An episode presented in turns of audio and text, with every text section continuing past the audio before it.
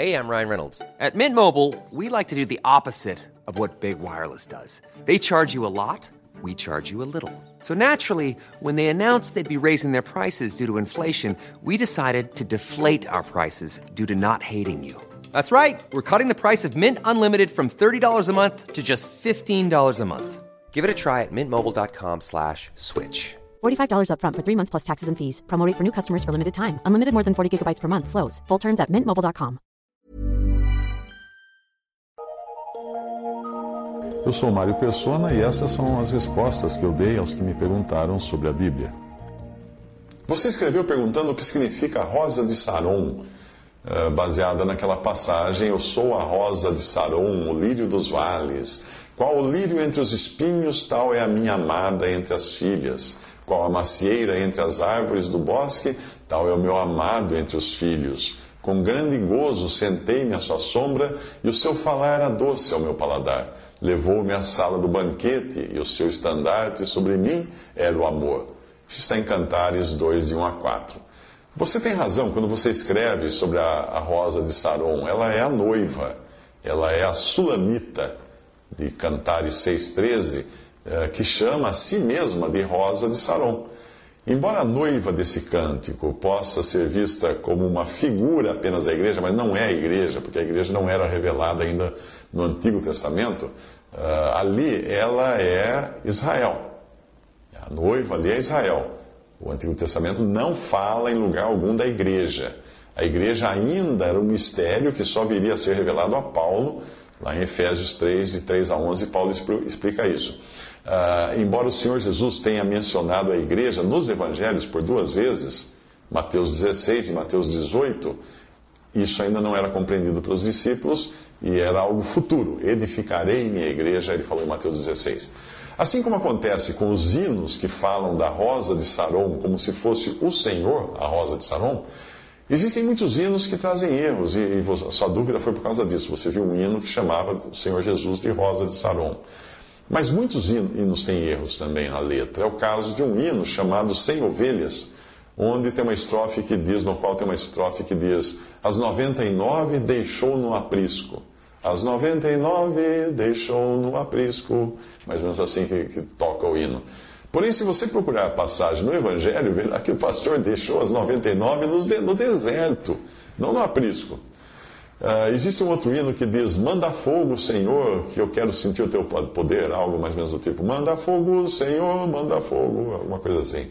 Ainda bem que o Senhor não atende os que pedem dessa maneira, os que cantam esse hino, porque na Bíblia o fogo está sempre conectado com o juízo. Uh, e esse manda fogo vem de um erro de interpretação de Atos 2, onde as línguas são como de fogo, não são de fogo, são como de fogo. E também de um erro de interpretação de Mateus 3, onde o fogo ali é erroneamente interpretado como o batismo do Espírito Santo ocorrido no dia de Pentecostes, quando não é, o fogo ali é juízo.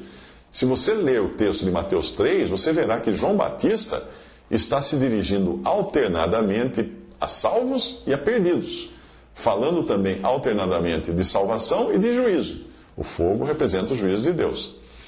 A passagem diz o seguinte: eu, eu vou acrescentar alguns comentários no meio dela para você entender. Mas, vendo João Batista, vendo ele, muitos dos fariseus e dos saduceus que vinham ao seu batismo, disse-lhes: Raça de víboras, quem vos ensinou a fugir da ira vindoura? Produzir, pois, frutos dignos de arrependimento, se fossem salvos. E já está posto o machado à raiz das árvores. Toda árvore, pois, que não produz bom fruto, ou seja, as árvores perdidas, é cortada e lançada no fogo, juízo. Eu, na verdade, vos batizo em água, na base do arrependimento, mas aquele que vem após mim é mais poderoso do que eu, que nem sou digno de levar-lhe as alpacas, ele vos batizará no Espírito Santo, isso para os salvos, e em fogo, para os perdidos. A sua pá ele tem na mão, ele limpará bem a sua eira, recolherá o seu trigo, os salvos, ao celeiro, mas queimará a palha, os perdidos, em fogo inextinguível. Percebe o que é palha, o que é fogo, o que é salvo, o que é perdido, o que é. É isso aí, você tem que entender a passagem, senão vai misturar tudo, como fazem muitos, principalmente pentecostais. Outro uso errôneo da expressão rosa de Saron é feita por alguns pregadores que aconselham os seus seguidores a colocarem um botão de rosa no lugar mais alto da casa, como uma espécie de canal de bênção. Em alguns lugares eles vendem essa rosa nos seus cultos.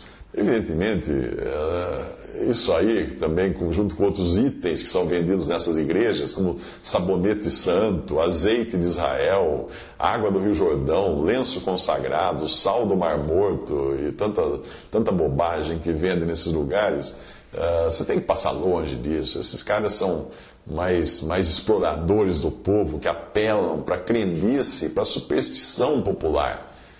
Porque muita gente precisa enxergar alguma coisa material para crer, não é? Mas isso é o oposto de fé. O fé é, ver, é crer sem ver.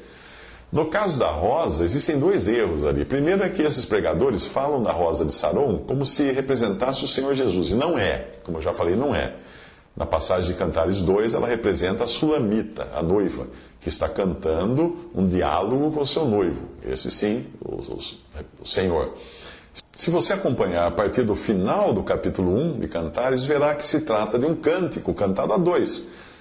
A sulamita fala: O meu amado é para mim como um ramalhete de hena nas vinhas de Engedi. Aí é o amado que fala: Eis que és formosa, ó amada minha, eis que és formosa, os teus olhos são como pombas. Aí a sulamita diz: Eis que és formoso, ó amado meu, como é amável és também, o nosso leito é viçoso, as traves da nossa casa são de cedro e os caibros de cipreste. Eu sou a rosa de Saron, o lírio dos vales. Aí o amado diz: Qual lírio entre os espinhos, tal é a minha amada entre as filhas. Aí a sulamita: Qual a macieira entre os, as árvores do bosque, tal é o meu amado entre os filhos. Com grande gozo sentei-me à sua sombra e o seu fruto era doce ao meu paladar, levou-me à sala do banquete e o seu estandarte sobre mim era o amor. Visite respondi.com.br. Visite 3minutos.net.